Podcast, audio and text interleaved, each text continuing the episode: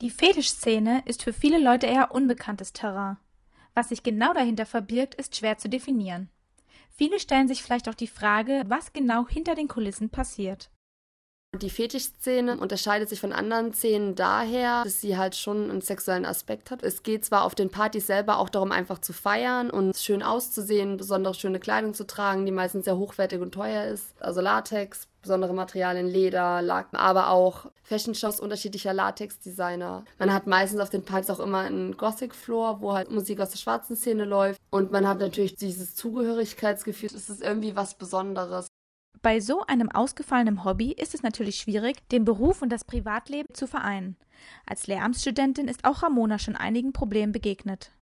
Ich muss sagen, dass mir während meines Studiums und insbesondere während meines Praxissemesters aufgefallen ist, dass von einem doch erwartet wird, dass man natürlich die Kinder neutral erzieht und dass man dafür natürlich irgendwo auch eine neutrale Persönlichkeit sein muss. Also im Praxissemester selbst habe ich während meines Studiums bereits mehrere Monate unterrichtet und bin dort auch teilweise angeeckt, allein schon wegen einem Bandaufkleber auf meinem Auto. Da wurde ich wirklich dann auch schon zum Direktor ins Büro gerufen, weil sich Leute aus dem Kollegium einfach darüber beschwert haben, dass sowas am Lehrerparkplatz nichts nichts äh, zu suchen hat. Und dann habe ich mir natürlich auch schon Gedanken gemacht, bin ich neutral genug für diesen Lehrerberuf? Man kann sich äußerlich natürlich an den Beruf anpassen, indem man Bandaufkleber entfernt, Tattoos verdeckt oder die Piercings während der Arbeitszeit rausnimmt. Ramona hat uns verraten, was sie noch unternimmt, um ihre Privatsphäre zu schützen.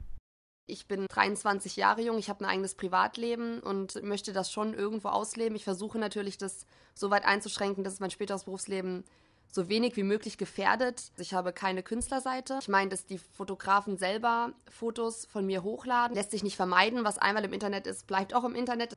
Dazu habe ich zum Beispiel auch einen Künstlernamen, den die Fotografen verwenden und nicht meinen Originalnamen, der dann unter den Bildern steht. Und wie gesagt, keine öffentliche Facebook-Seite, wo die Bilder auftauchen. Und ich denke, Leute, die mit der Szene überhaupt nichts zu tun haben, landen auch in der Regel nicht auf solchen Seiten. Die Privatsphäre zu schützen ist also wichtig.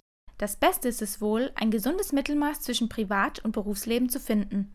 Ich rate an sich jedem Menschen, dass er sein Leben so leben soll, wie er möchte und so sein soll, wie er möchte, egal was die gesellschaftliche Norm uns vorschreibt. Natürlich, wenn wir Berufsbilder wählen, die eine bestimmte Vorbildfunktion haben, wie zum Beispiel Lehrer oder Lehrerin, dann ist es natürlich wichtig, da auch einfach darauf zu achten, dass man fähig ist, Kinder neutral zu erziehen und sich da einfach weitgehend zurückzuhalten oder sein Privatleben zumindest versuchen von der Öffentlichkeit zu trennen.